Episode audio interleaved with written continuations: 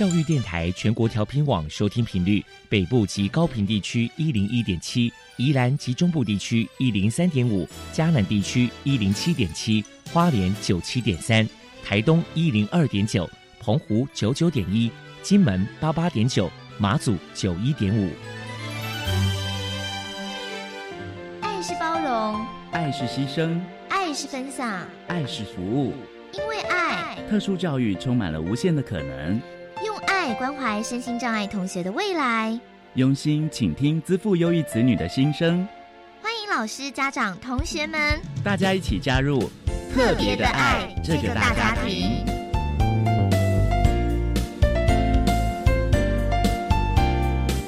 本节目由教育部学生事务及特殊教育司指导，国立教育广播电台监制。欢迎收听。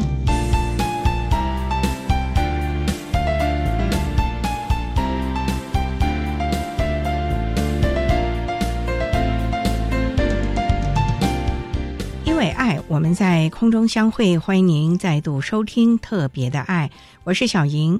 这个节目在每个星期六和星期天的十六点零五分到十七点播出。在今天节目中，将为您安排三个部分。首先，在《爱的小百科》单元里头，波波将为你安排超级发电机单元。为您邀请新竹市精神健康协会的总干事彭怡全彭总干事为大家介绍新竹市精神健康协会的相关服务，提供家长老师可以做参考。另外，今天的主题专访为你安排的是《爱的随身听》，为您邀请国立台湾师范大学体育与运动科学系研究讲座教授。洪聪敏洪教授为大家说明提升学习抗压力，谈大脑训练运动课程对情绪行为障碍学生专注力提升成效的相关经验。希望提供家长、老师还有同学们可以做个参考。节目最后为你安排的是爱的加油站，为你邀请国立彰化师范大学附件资商研究所的凤华教授为大家加油打气喽。好，那么开始为您进行今天特别的爱第一部分，由波波为大家安排超级发电机单元。超级发电机，亲爱的家长朋友，您知道？有哪些地方可以整合孩子该享有的权利与资源吗？不论你在哪里，快到发电机的保护网里。特殊教育网网相连，紧紧照顾你，一同关心身心障碍孩子的成长。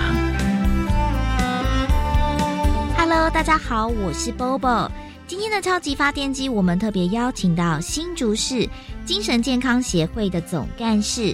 彭怡全女士来跟大家介绍一下协会的相关服务。首先，先请您来介绍一下新竹市精神健康协会成立的背景，还有服务项目包含了哪一些？简单说，就是为新竹市的进藏者、慢性进藏者做一个社区复健，就是让他们就是离开医院以后。有个地方可以来走走啊，来上上课啊，参加一些活动啊，让他们慢慢回归一般的人的生活。这样协会当然有很多多元类型的服务，除了课程以外，我们也有日间作业设施啊，我们也有就业辅导啊，也有些就是今年才刚标到案的，也是等于是日间的一个让慢性心脏者能够自主、自立、自觉，然后鼓励他们走出来。简单说，也可以说回归正常生活，或是学业，或是就业的一个中途站。我们有三点半个社工人力，呃，协助他们恢复过程中的任何需求或服务。我们也开一些线上课程，社会资源的部分也有一些计划是要帮助。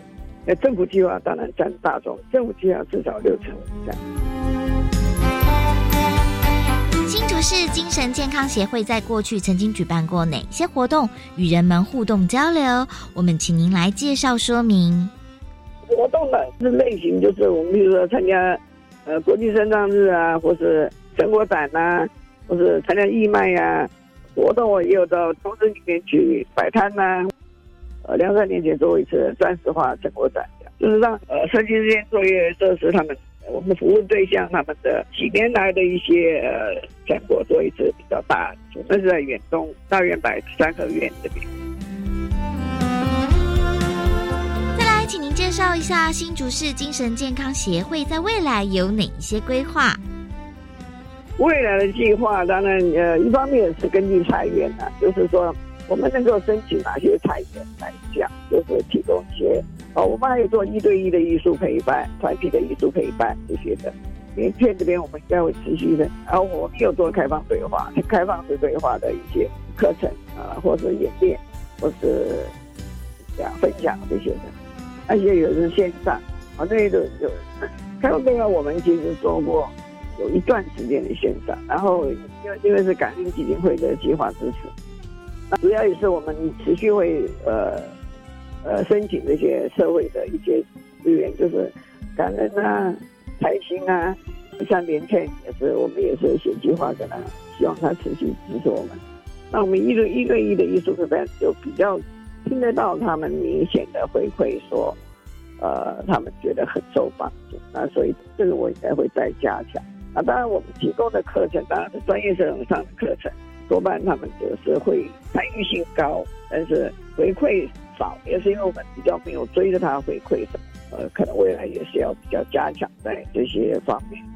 有些事情也许在过去没有帮助到的，其实我们也会尽量扩展我们的帮助的一些方式，等于说我们服务的方式也会要做扩充。就是以往我们会以呃训练啊、课程啊这些，未来尽可能做到一对一啊，啊或者什么，在开放对话，我们也希望能够做到家庭的进家的一些服务。请教一下彭总干事，一般大众与精神障碍的朋友相处，到底该注意哪一些地方呢？就把精神病人啊当一般人看，其实他们就是。不希望用异样的眼光看待他们，其实他们就会有一些所谓的，一般说啊，精神发疯一些症状。所以他希望是被和蔼的对待，相信他所说的话，就是说他会有些幻听幻觉，那我们尊重他的幻听幻觉，其实他在他的幻想世界里，那是真实的感受，那我尊重他的那个感受，还是跟他持续对话。那对话其实是很友善的对话的话。就不是说，哎呀，你不要胡思乱想，那个不是，那不是真的，那是你幻想的啦。一般来讲，就是会，他是故意的，现在他就不对你说了嘛。其实我们是希望他持续对我们说，我们也持续有机会，因为对话而有帮助，就是持续的关注他的世界，他被了解以后，他也许就比较会选择孤立，会选择退缩，只要出来跟人做连接。我们在服务这一项的时候，其实。有很多人他们是愿意成为一个助人者的，而不是光是一个受帮助的，他也愿意从一个帮助别人。所以相信他，尊重他，跟他做朋友，让他觉得我们是跟他站在一条线，不是来处理他。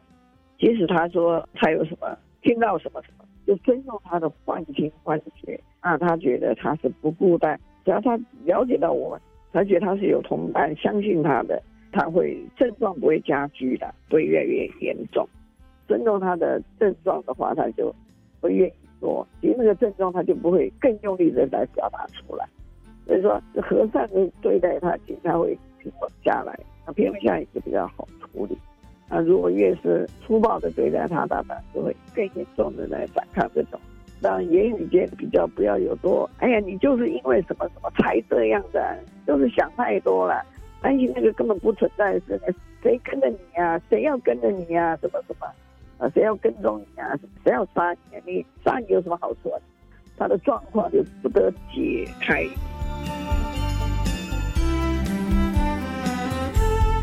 最后，请您破除一下一般人对于精神障碍的朋友有哪一些错误迷思？错误迷思当然最大就是啊，他就是做了孽啊，所以才有精神病啊，这种。那精神病就是一般来讲比较严重的是啊，就是作孽啦，就是鬼附啦，卡到阴啊什么这种，这个完全是无稽之谈啊。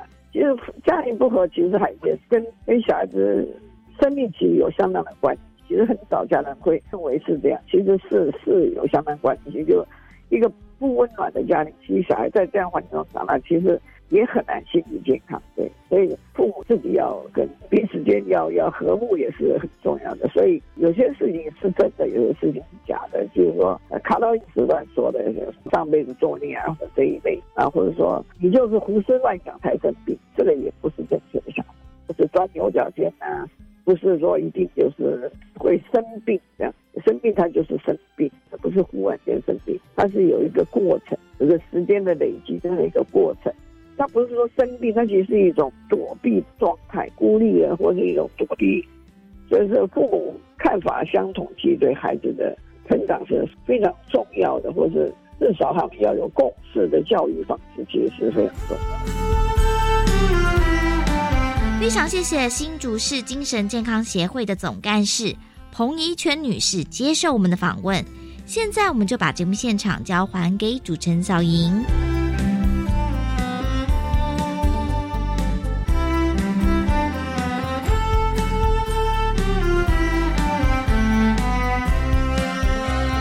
谢谢新竹市精神健康协会的彭怡全总干事以及波波为大家介绍了新竹市精神健康协会的相关服务，希望提供大家可以做参考了。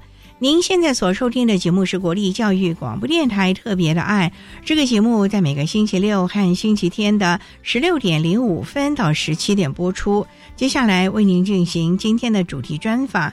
今天的主题专访为您安排的是《爱的随身听》，为您邀请国立台湾师范大学体育与运动科学系的研究讲座教授洪聪敏洪教授，为大家说明提升学习抗压力，谈大脑训练运动课程对情绪行为障碍学生专注力提升。成效的经验，希望提供家长、老师还有同学们可以做参考了。好，那么开始为您进行今天特别的爱的主题专访，《爱的随身听》。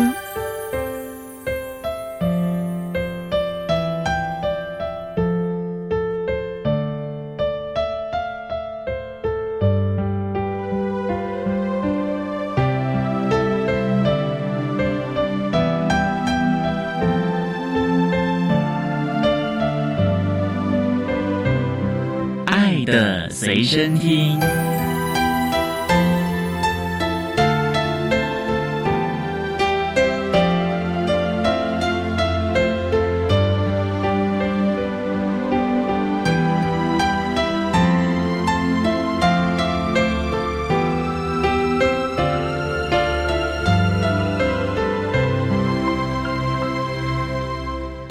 为大家邀请国立台湾师范大学体育与运动科学系研究讲座的教授洪聪敏洪教授，教授您好，主持人大家好。今天啊特别邀请教授为大家说明提升学习抗压力，谈大脑训练运动课程对情绪行为障碍 ADHD 学生专注力提升成效的经验。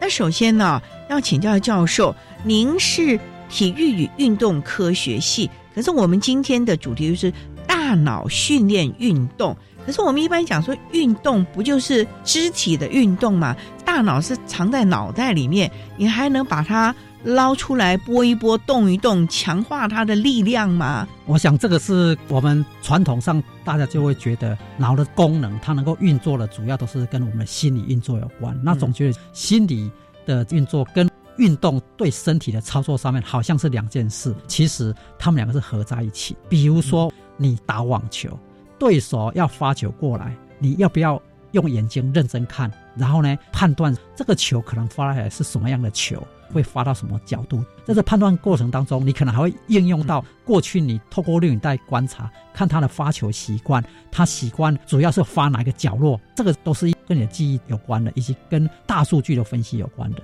所以，透过这一些的操作，你的球才会打得好。所以，你可以说，心理上面、脑的功能运作上面呢，对我们的运动表现很重要。那另外一个角度来看，就是在做运动的时候，你也必须要动用你的脑。所以，运动。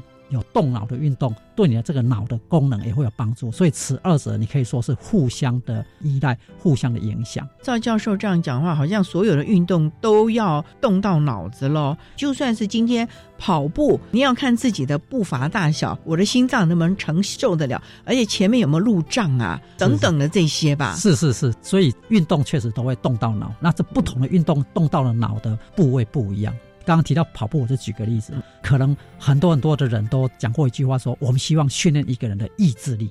那意志力怎么训练？意志力的训练一个最有效的方法就是你创造一个你想要放弃的情境，然后呢，你能够让自己坚持做下去，那就在训练你的意志力。那你在跑步的时候，比如说你跑一个速度，跑到一个距离之后，你可能就很累了，你就很想要放慢速度，或是用走的。那这个时候呢，你如果能够发挥一下，坚持再多撑一分钟、两分钟，你就要训练你的意志力。所以这样的一个跑步，就是在练你的大脑。在大脑的意志力上面是一个很有效的一个训练的手段，很多的运动都可以以此类推来训练我们这些脑功能跟心理功能。那这些对一个人在做很多很多不同事情上面呢，都具有可能的迁移效果。就是你从跑步上面所训练到的意志力。你有机会可以用到你在做别的事情上面，所以不光是意志力吧，它可能还是当你遇到瓶颈，或者是我们这些国手在竞技场上的那种抗压性了吧？是是是是，就如果在比赛，比赛的对手可能表现的非常好，啊，你今天表现不太好，那这时候你可能有一点想说，算了，随便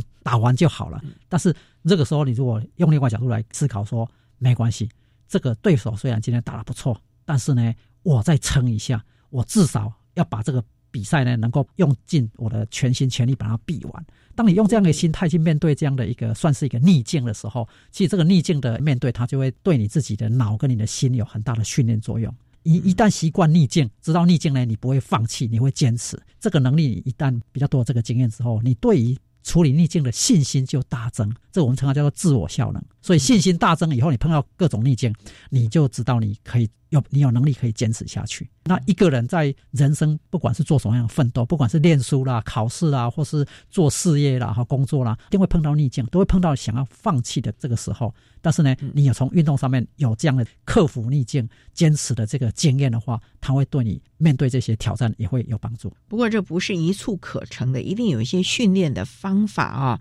我们稍待哈，再请国立台湾师范大学体育与运动科学系研究讲座的教授洪聪明洪教授，再为大家来说明大脑训练运动课程对于情绪行为障碍学生专注力提升成效的相关经验喽。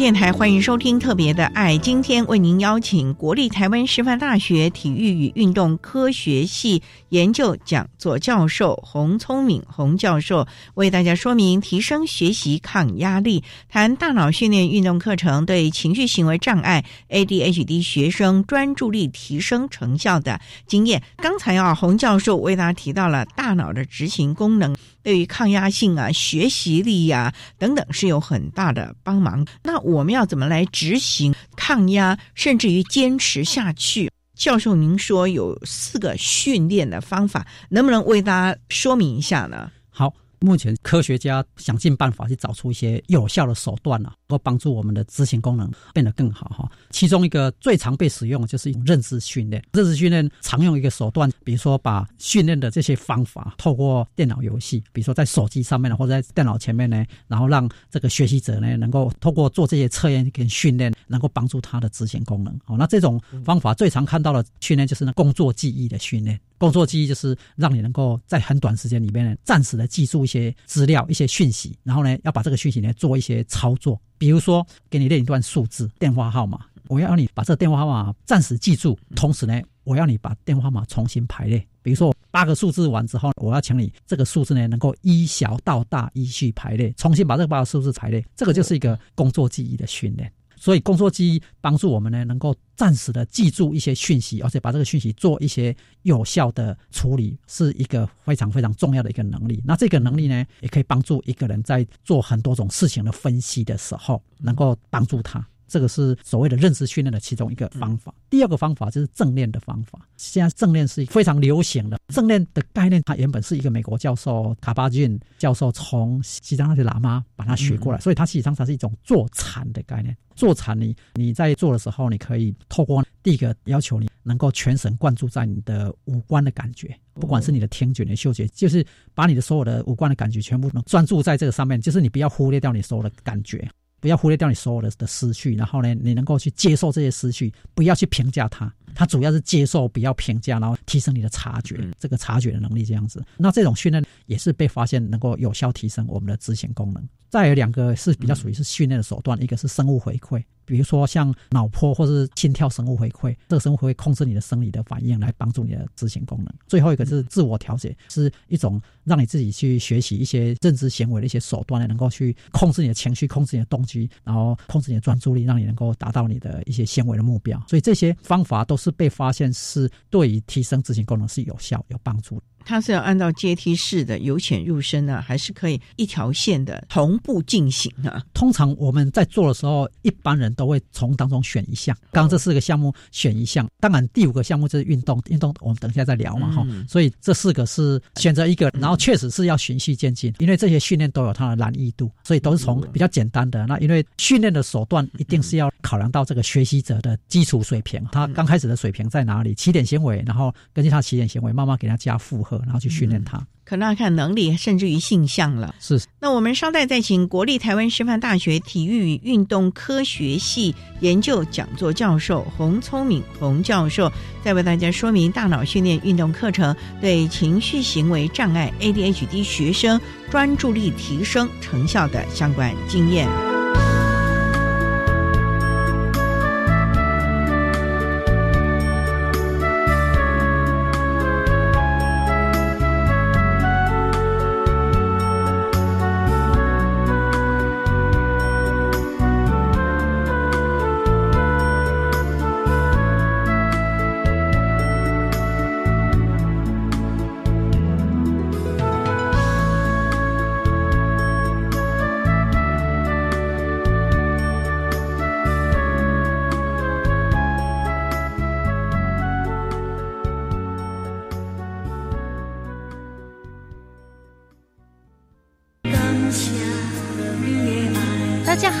我是主持人姚珍，祖父母节到了，在这特别的日子里，我要送上深深的祝福与感恩，给守护我们的祖父母一个大大的拥抱。也请记得每个礼拜一到礼拜五早上六点到七点，准时收听姚珍主持的《乐龄常青树》。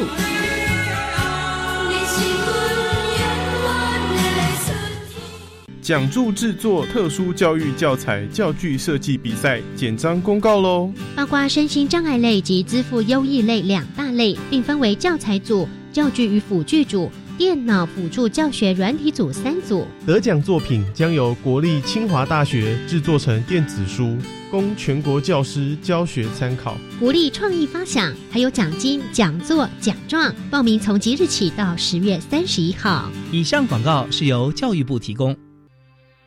行政院长孙昌表示，为使长辈有症状时能尽速筛检，从九月一日起，六十五岁上民众可领取五 G 免费快筛，第三轮零到六岁幼儿也可以免费领取五 G 快筛，民众可持健保卡到实名制销售药局及卫生所领取。此外，明年度中央政府总预算持续严守财政纪律，在少子女化对策、长照、住宅教育等经费都是史上最高预算，展现政府从小顾到老的决心，也减轻家庭负担。以上内容行政提供。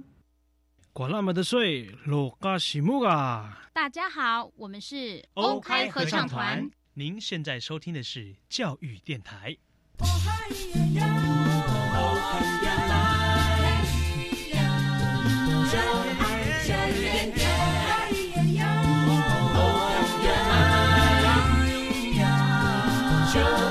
教育电台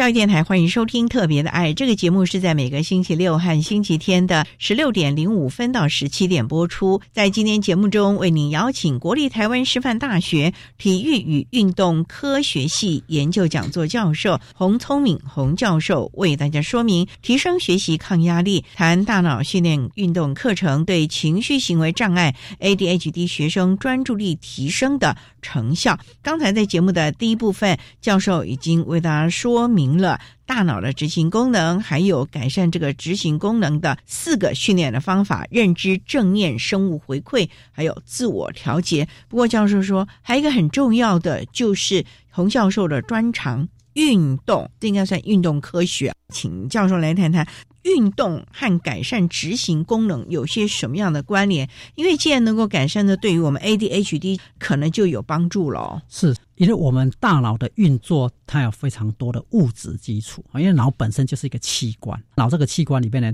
它里面有好几个条件让它能够运作了。第一个就是脑需要有神经，所以里面有很多的神经元。运动可以改善执行功能，改善整个脑功能的其中一个很重要的机制，就是运动可以促进长出新的神经，可以促进神经新生，这是其中的一个机制。第二个就是说，因为神经它在运作的时候，它是透过讯号传递。这个传递一个神经跟另外神经传递的那个界面，我们称它叫突触。那突触的数量越多，当然讯号传递就越容易。所以运动呢，可以促进突触新生，可以长出比较多突触，可以长出比较多的神经。神经还可以再长哦。对，神经可以再长，突触也可以增加。运动也可以在神经信号传递里面，还有一个很重要的物质叫做神经传递物。比如说大家耳熟能详的多巴胺，像过动儿，很多时候开药呢，利他能力，它主要的运作机制就是改变多巴胺。好，那忧郁症最常吃的就是那百忧解，它改变的就是血清素，这些多巴胺、血清素啊、正肾上腺素了哈，这些都是所谓的神经传递物。那这神经传递物在我们脑功能运作里面是非常重要的。那运动可以平衡这些神经传递物。再来就是运动在神经运作上面，我们还有需要其他神经生化物质，比如神经营养的因子，比如说 BDNF，这个叫脑衍生神经滋养因子。那这个是跟神经的存活有很密切的关系。那这个运动呢，可以促进这个 BDNF。再来就是说运动。在脑的运作上面，我们脑需要很多的血液。脑的这个器官大概占我们身体重量的占比大概只有两 percent，但是它却用掉差不多二十 percent 的血液，所以占比两 percent 用到二十 percent，所以它那用血液的比例是非常非常高。运动呢已经被发现可以促进大脑血流，可以促进脑部微血管的增生，所以整体上就是说，运动透过这些让我们脑功能可以运作的更好的神经生理、神经解剖、神经生化的这个机制，让我们的脑功能变得更好。所以这是为什么运动可以促进执行功能、促进其他的脑功能的一个重要的依据。教授也就是说，它其实运用了运动，增强了我们的循环的体系，是。这个系统它的活络，是。那也因此带动了可能血中的氧气啊，或者是运动到了其他的，你刚刚讲什么多巴胺的这些，它的激素了。是是，就是说运动可以促进刚刚讲的促进血液嘛，血液能够流到大脑，因为很多运动都会改善我们的心血管功能，心脏会变得更强，血管呢比较不会阻塞，然后更多的微血管分布到各地，把血液送过去。这个血液里面有葡萄糖啊，有氧气啊，它运动还会刺激很多的生化物质的合成啊、分解，然后让它更有效能。所以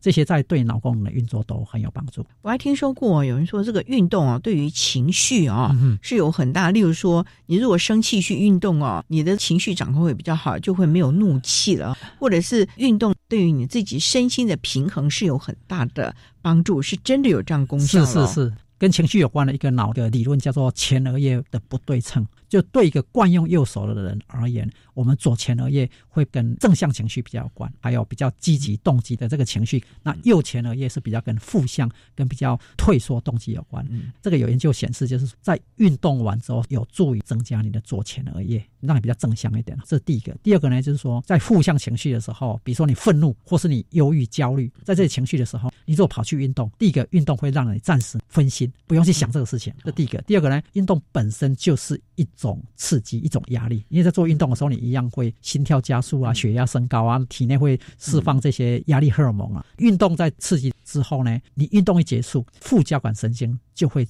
运作。所以运动的当下，你会活化身体，动员交感神经；但是运动结束之后，副交感神经一进来之后，你就会觉得放松。再是运动会刺激一些正向情绪的神经传递物，比如说大家最常听到叫脑啡，脑啡叫做 endorphin 或者叫安多芬，这个是可以促进你的正向情绪。所以运动完之后，让你心情变得更好。事实上是它有很多种讯息，透过很多个机制来帮助你，让你的情绪可以导向正向。那对于我们所谓的情绪行为障碍当中的过动症 ADHD 啊，运动又有些。什么样的帮助呢？因为过动症他就没办法控制他的行为啊，他的情绪好像更复杂了耶。对，目前整个科学界对 ADD 确切的病理原因并没有完全了解，但是我们现在比较知道几个现象，就是说他的大脑有好多个脑区都比典型的发展小朋友来讲还是比较小的。第一个是脑区比较小，第二个就是它有一些神经生化的运作比较弱，所以像现在。如果吃药的话，医生开的这个利他能，它主要是针对这个多巴胺。好，那 ADHD 小朋友多巴胺的浓度是比较低的。运动它直接可以改善这些神经生化的平衡，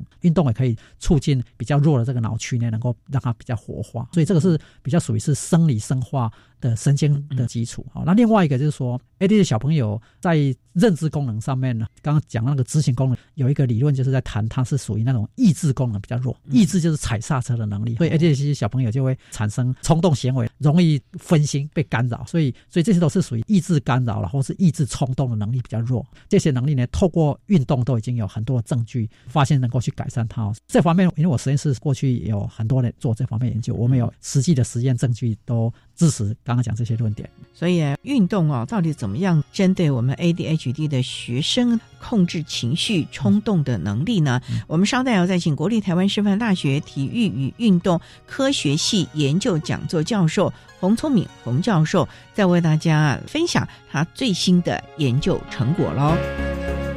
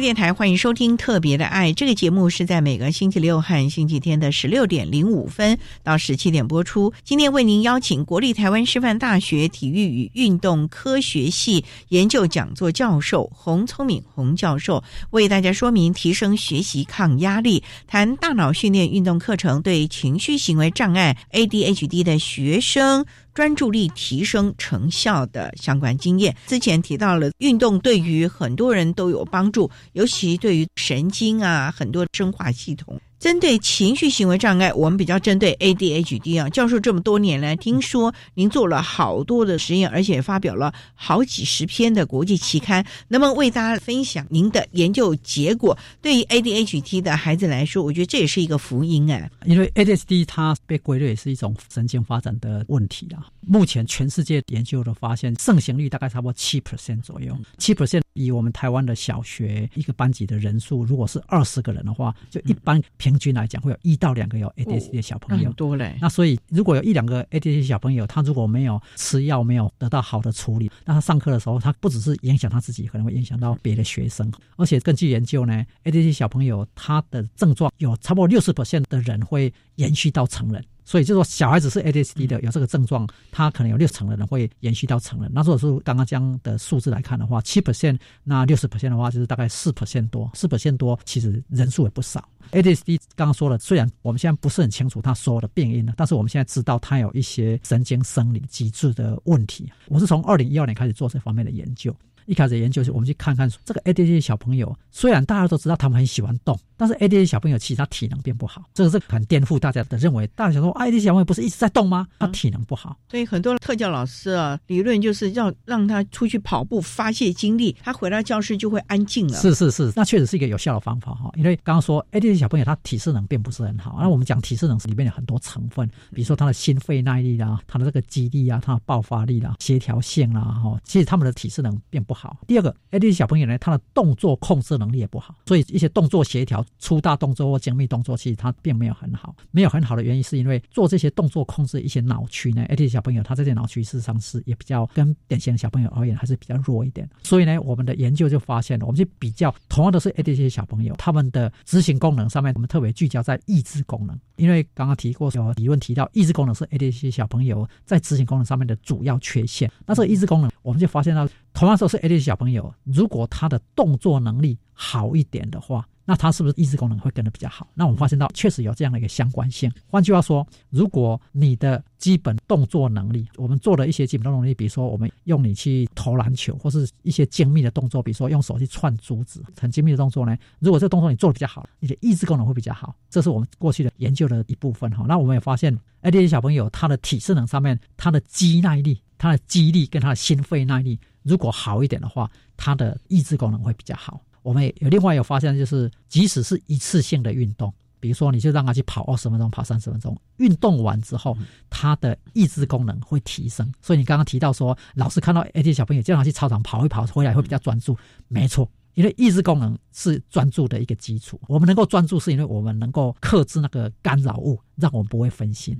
那我们能够不会去干扰别人，是我们能够克制我们的动作的这个冲动，所以我们不会去扰乱到别人。这些都是 ADHD 小朋友他在教室里面最常出现的不能专注、会分心跟容易冲动去干扰到别人这这些行为。那这些呢，都可以透过一次性的运动就可以看到这个效果。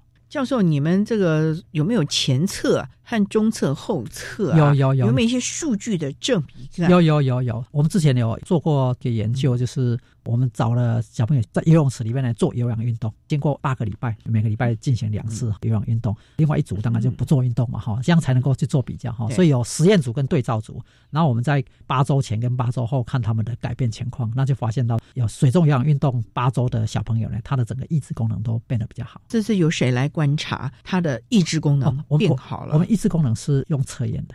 我们把抑制功能是用电脑的测验的方式，它必须要在电脑前面做那个刺激反应。我们最常看到的一个抑制功能，就是我们称它叫 Franker。Franker 是一种什么样的测验？就是说你在电脑荧幕上面呢，你会看到五个箭头，五个箭头排在一起，方向都在同一边。箭头如果指向右边，你要按右键；箭头指向左边，你要按左键。在五个箭头都同一边的时候呢，这个就是属于没有干扰的情况。那另外一个情况就是五个箭头中间那个箭头的方向跟其他四个箭头都不一样，所以左边的箭头跟右边箭头都指向右边，但是中间那个箭头指向左边，你的反应必须要是看中间那个箭头指哪一边。而且按哪一边，但是因为两边的箭头是相反嘛，这就产生干扰，所以你能不能克制住？不被两边的箭头干扰，还是能够看着中间箭头做反应，这个就是一种抑制功能，一种专注力了。对，它是一种专注，能够把干扰忽略掉。其实每个人都会被干扰，只是说你的功能好，干扰就小一点；功能比较差，就干扰就多一点。对这是一个好大的一个学问哦。我们稍待要再请国立台湾师范大学体育与运动科学系研究讲座教授洪聪敏洪教授，代表大家说明大脑训练运动课程对情绪行为障碍 ADHD 学生专。专注力提升成效的一些研究的经验喽。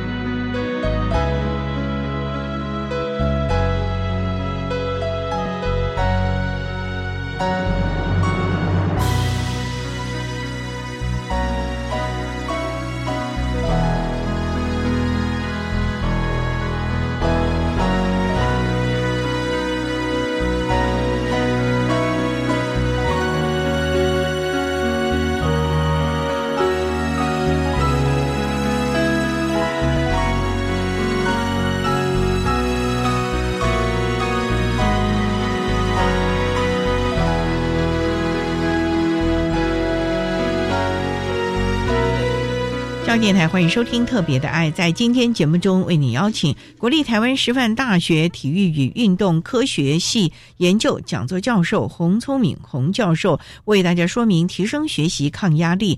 谈大脑训练运动课程对情绪行为障碍 ADHD 学生专注力提升成效的经验。那刚才教授提到了这几年啊，专门针对 ADHD 的孩子们呢，做了相关的运动的一些研究啊。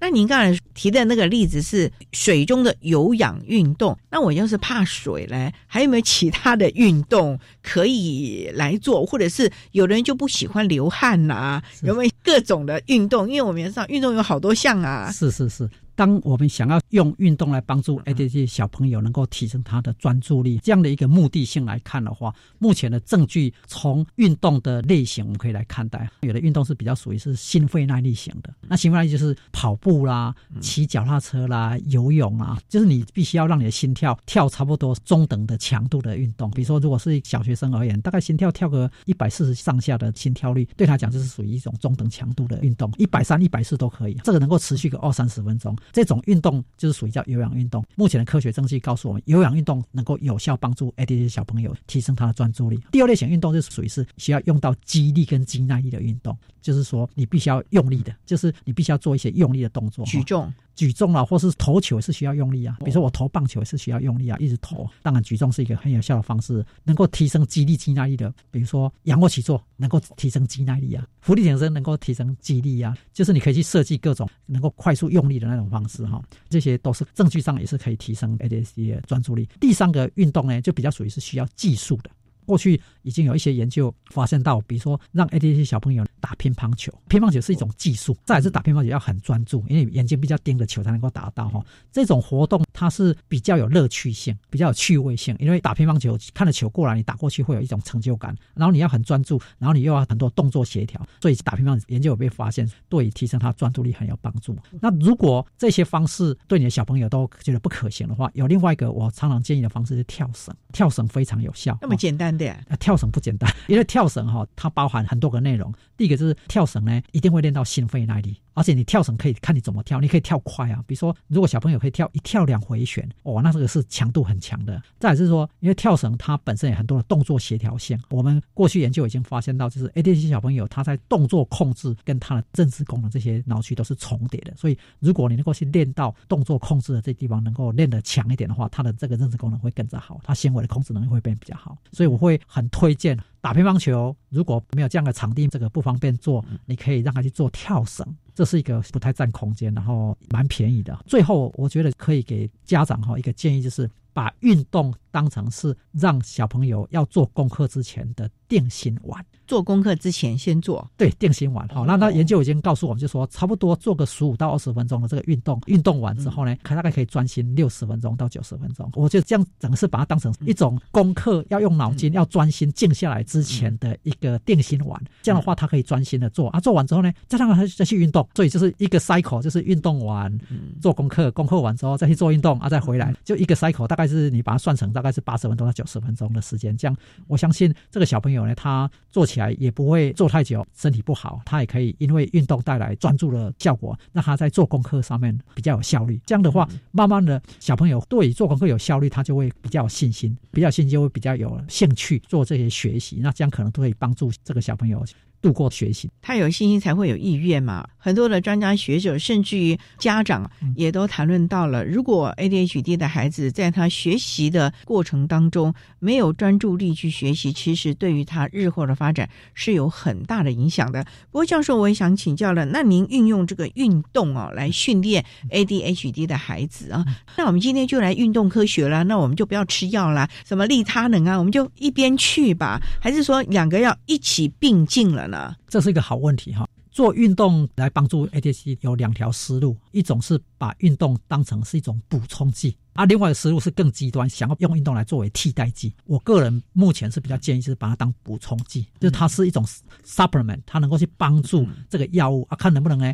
减轻那个药物的剂量哈，因为毕竟吃药像利他能这些药物呢，它都会有一些副作用啊，比如说小朋友会比较没有胃口了哈，然后会睡不好了，精神不好，对对对对，这些都可能会造成一些问题。那如果说能够有运动的作用，能够减轻那个剂量啊，慢慢慢的，因为运动长期下来，它会改变我们大脑的一些结构，所以原本 ADHD 小朋友的可能是原本跟一般小朋友比起来比较弱的那一些地方，长期运动下来。有可能可以让它变得能够比较像典型的发展的小朋友，到那个时候可能药就不用吃了哈。但是那是一个比较长期的抗战做法了哈。所以，所以我会建议就是说，不要太极端，一下就把药停掉，然后去做运动。对，就是说可以运动啊药，然后慢慢看能不能经由医生对对决定。对对对对，啊药能慢慢看能不能慢慢减量这样。所以用运动来做一种辅助的疗法。我谈一个比较功利的啦，教授要多久才能看到成效？您上次说那个游泳是八个星期啊。一般来说，如果这个孩子真的要永久的这样的话，那就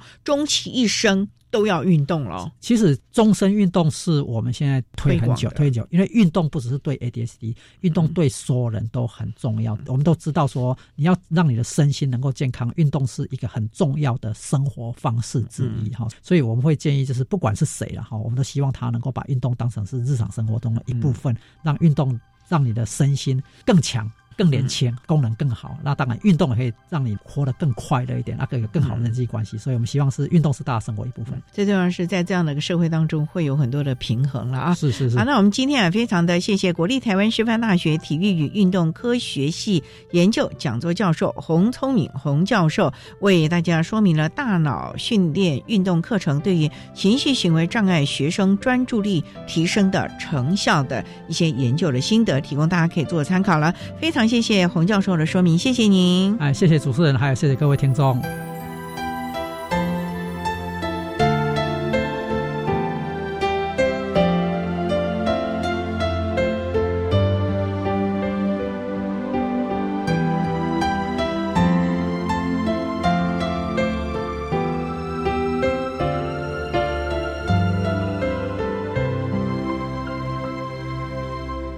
国立台湾师范大学体育与运动科学系研究讲座教授洪聪敏教授为大家说明了大脑训练课程对于情绪行为障碍学生专注力提升成效的经验，希望提供大家可以做个参考了。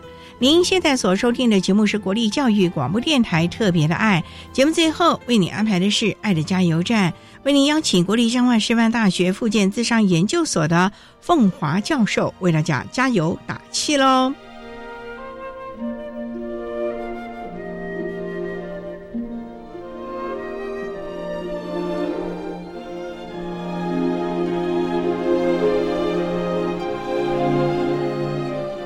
爱的加油站。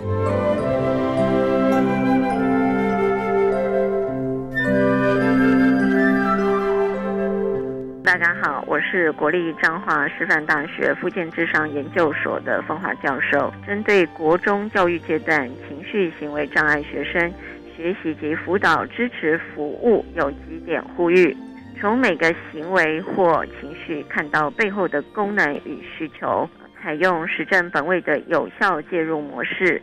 建立一个正向支持的友善环境，关注每一位学生，让每位学生在学习的表现及社会能力的表现能展现最大化的可能，而且呢，能够提升他的生活品质。大家一起努力，谢谢大家。